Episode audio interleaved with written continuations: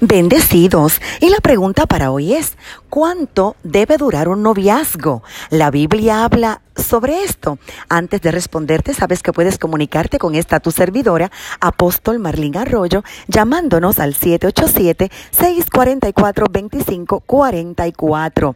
Bueno, esta pregunta está muy interesante, sobre todo porque esta servidora tuvo un noviazgo sumamente corto, solamente ocho meses. Y la verdad es que no existe una regla. Hay casos en que novios estuvieron tres meses, se casaron y fueron felices como otros que estuvieron de novios siete, ocho años, se casaron y son infelices, pero claramente estos casos son extremos. Ahora se dice que lo ideal es tener un noviazgo de por lo menos dos años para conocer a la persona que estará contigo toda la vida. Un noviazgo demasiado largo, por ejemplo, 10 años, es demasiado tiempo para estar de novios y puede ser una señal de que todavía no se está listo o no hay un compromiso serio. No es sano. Igualmente, personas que simplemente quieren llevar tres meses de noviazgo y lo único que desean es casarse inmediatamente algo está extraño aquí. Recuerda que la Biblia dice que el amor todo lo espera. Ahora bien, ¿cuál es el propósito del noviazgo? ¿Qué significa noviazgo? Es un compromiso serio entre dos personas que deben ser maduras de sexo opuesto. Es algo normal, bueno, maravilloso, porque el hombre y la mujer fueron creados el uno para el otro, para casarse, para estar en compañía.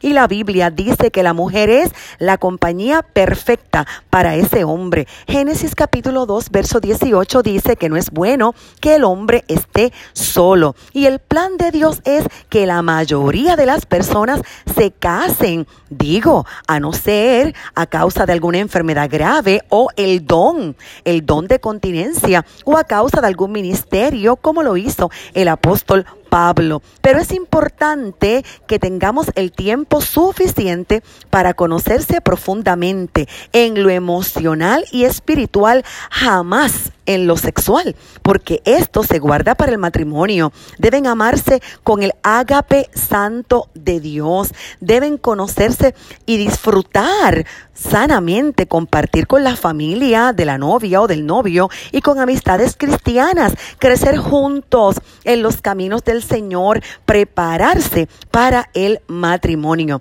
Y aunque la Biblia tampoco establece una regla de cuál debe ser la edad para casarse, debe usarse el sentido común y la lógica para establecer una edad promedio recomendable, porque hay dos extremos negativos. Nuestros abuelos se ponían de novios muy jóvenes, 12, 13, 14 años, y se casaban a los 15, 16, 17 años de edad. Actualmente los novios esperan muchísimo más para casarse. Ahora, vamos a explicar por qué es peligrosísimo casarse a una edad muy temprana.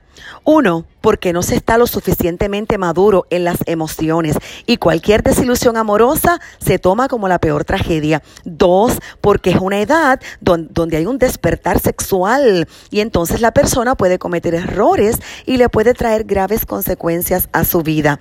Número tres, porque también es una etapa cambiante y lo más seguro es que tomes malas decisiones y escojas a la persona incorrecta. Pero por otro lado, las personas muy adultas corren riesgos. Por ejemplo, en la desesperación de buscar novio o novia rápidamente porque piensa que se va a quedar solo, lo más seguro tome decisiones apresuradas basadas en la ansiedad y se consiga no un yugo igual, sino desigual. O Posiblemente, quizás el tener novio demasiado tarde hará que te cases muy tarde y los hijos pueden no venir o podría ser un papá casi abuelo. Por lo tanto, mi consejo pastoral en esta pregunta, la palabra del Señor no nos da reglas específicas de cuánto tiempo debemos llevar de noviazgo, ni mucho menos la edad